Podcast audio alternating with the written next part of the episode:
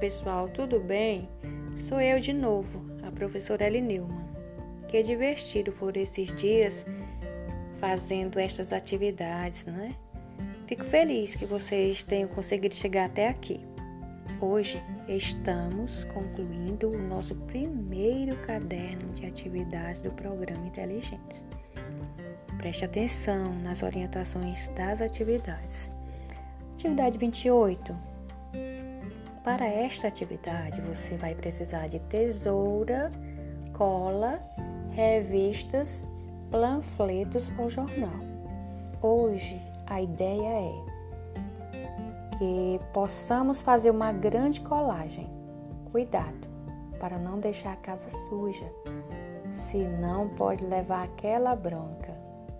Você vai procurar em revistas, panfletos ou jornais velhas imagens de tudo aquilo que você gostaria de fazer ao retornar à escola. Um exemplo é abraçar seus amigos, andar de bicicleta, jogar bola, beijar os seus avós, ir à padaria, comprar pão, frequentar a igreja, ajudar a sua professora na organização da sala de aula, ajudar o seu vizinho em alguma tarefa diária, coisas simples, mas que nesses dias de distanciamento social você tenha ficado impossibilitado de realizar. Terminada a coleta de imagens, na próxima página, faça uma colagem bem bonita e alegre com as coisas que você gostaria de realizar. Com sua obra de arte pronta, concentre-se nela e mentalize com muita positividade tudo que você deseja para que tudo isso possa logo passar.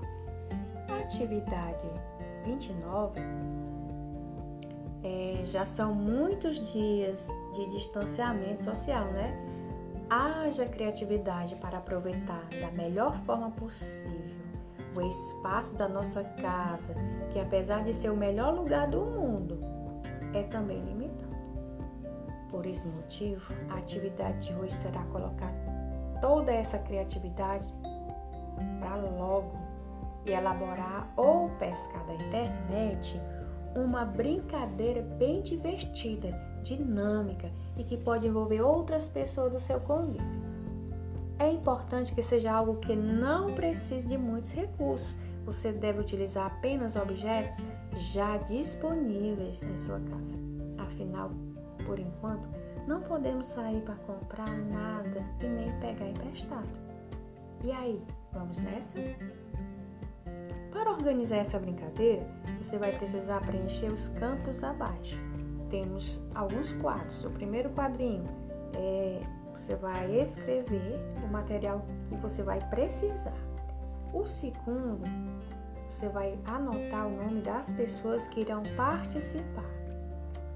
E o terceiro quadrinho é o passo a passo, como você vai fazer essa dinâmica. Então, na atividade 30, é a nossa árvore da gratidão. Você lembra do nosso posto da gratidão? Nós fizemos no primeiro é, semestre, antes das férias? Então, aquele que você, com disciplina, preencher os papelzinhos ao longo dos dias com nobre gesto de agradecer. Lembra também que você aprendeu que o sentimento da gratidão, quando semeado, floresce em muito, em muito mais gratidão e bem-estar?